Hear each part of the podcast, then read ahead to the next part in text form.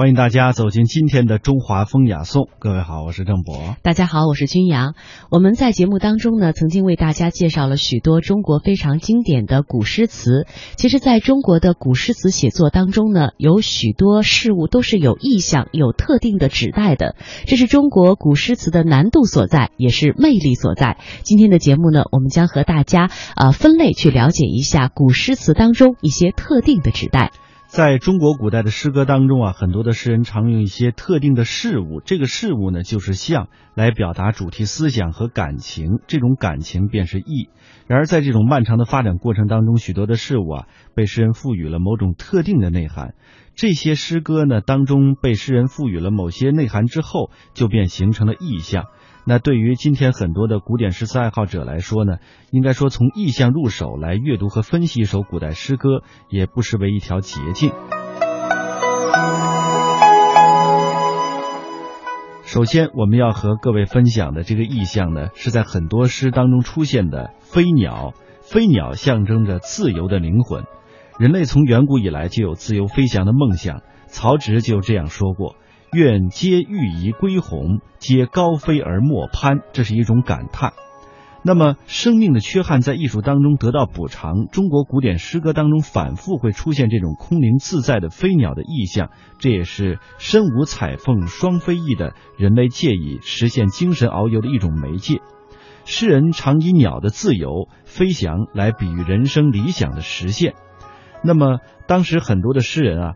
呃，像嵇康，他就有这样的名句：“目送归鸿，手挥五弦，俯仰自得，游心太玄。”诗人的视线追随着天空当中自由飞翔的鸿雁，也是追追随着鸿雁的远去。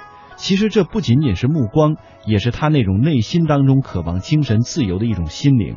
他以化身为飞鸟，神游在辽阔的长空当中，来达到一种超然玄远的境界。这也是道家向往的逍遥游的境界，而像诗佛王维，还有宋代的文豪苏东坡，都会在诗中出现这样的意象。这是表明诗人的目光在追随着飞鸟，他也在注视着，看了很久。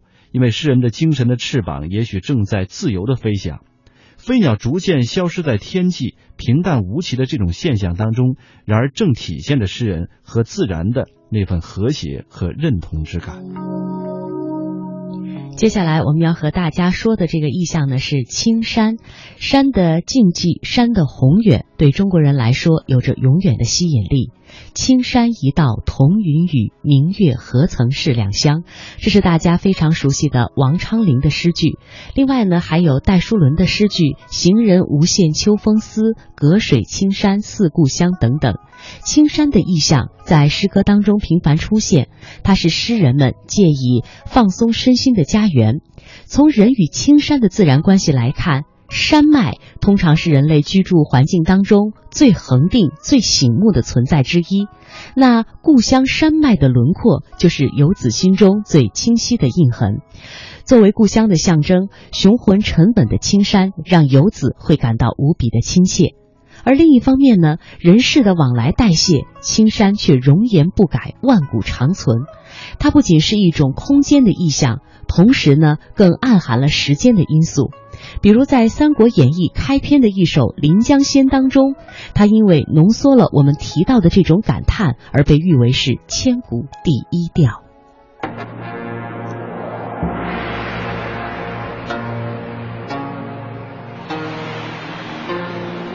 滚滚长江东逝水。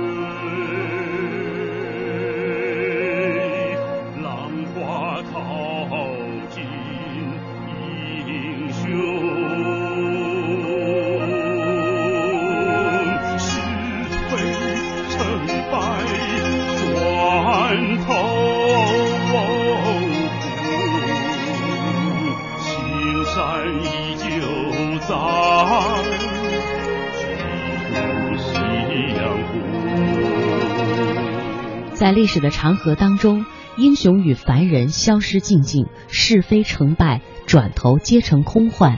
夕阳无数次的映红了天空，唯有青山在大地上依旧延绵。相比之下，人的身形渺小的，仿佛只是沧海一粟。人的生命短暂的如同电光火石，饮酒笑谈的放达之中，终有一丝抹不去的苍凉。青山的宽广胸怀为人们提供了居住地，让人留恋，让人向往；青山的亘古不移为人们提供了思想的参照物，启发人们超越世俗名利，也往往导致了人们迷失于历史的虚无。诗歌当中的青山意象，始终交织着诗人的这种矛盾的心态和感受。不过，无论是诗人在青山的永恒当中发现了人生的短暂而为之恐惧，还是因之而超脱，他们的身心都是渴望皈依青山。在中国古典的诗歌当中，还有一个意象无处不在，那便是流水。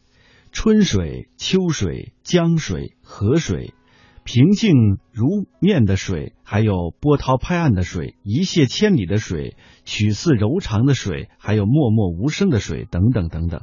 水这个意象在诗歌当中是形态万千的，水在诗人的心目当中引起的联想也是复杂多样的。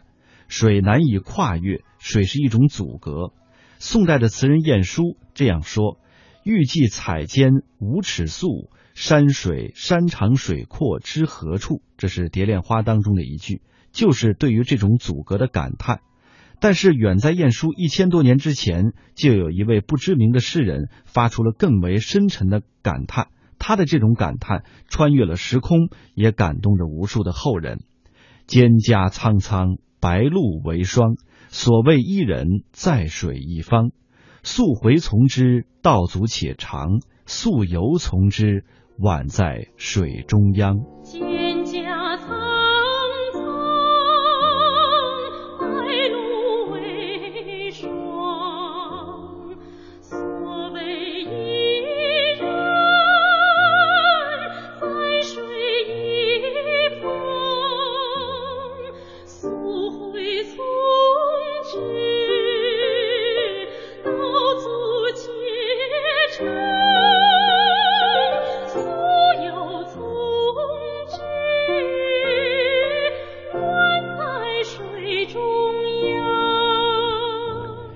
所谓伊人，到底是谁呢？有人说是所访之友，也有人说是所求之贤。以现代人的眼光来看的话，或许是情人最为贴切吧。在芦苇苍青茂盛、白露结为霜的清晨，诗人去水边寻找意中人。他沿着曲折的水岸去寻找，道路艰难遥远；他沿着直流的水道去寻找，那人好像是在被水包围着，可望而不可及。蒹葭白露的苍茫意境，一水相隔的痛苦无望，令千百年后的读者仍为之怅惘不已。这是人世间的一种不自由。在汉末的古诗十九首当中，也有一种歌咏牛郎织女为天河所阻隔的这样的诗句，也是一种情怀，也是一种意象。然而，蒹葭写的是男女主人公对于女性的追求。这首诗呢，是从女性的角度入手，描写织女的机智的生活，来表达她内心一种零落如雨的感慨。水的这种阻隔的意义啊，其实在后代的诗歌当中也是反复出现的，直到当代，那么在水一方的海岛上，一位诗人余光中也仍然在感叹着。而现在，乡愁是一湾浅浅的海峡，我在这头，大陆在那头。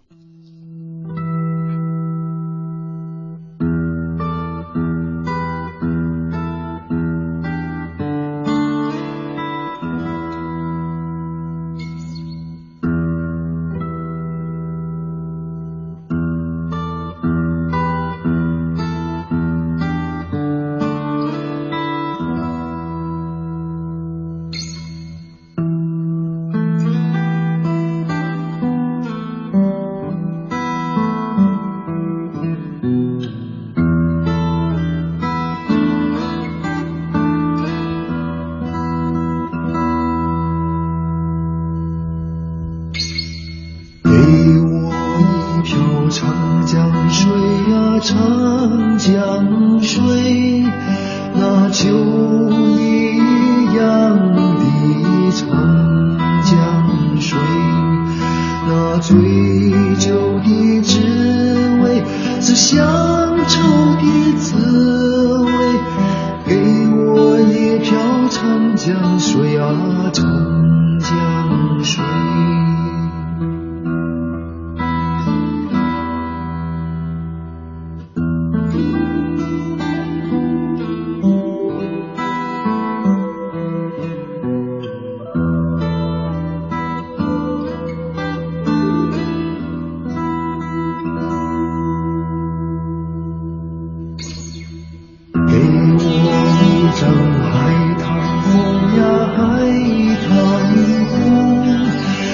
血一样的海棠红，那飞血的伤痛，是乡愁的伤痛，给我一张海棠。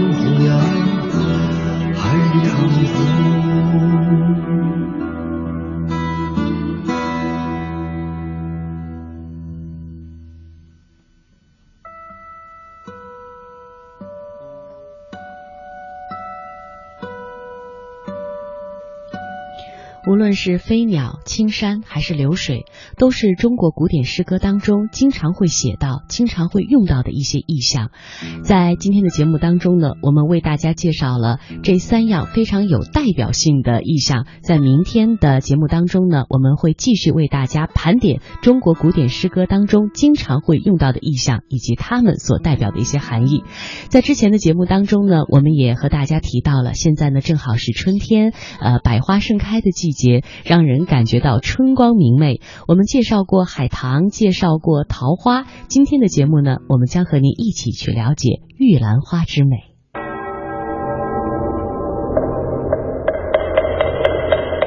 古与今，文化碰撞，雅与俗相得益彰，与古人对话，和文化同行。这里是中华风雅颂。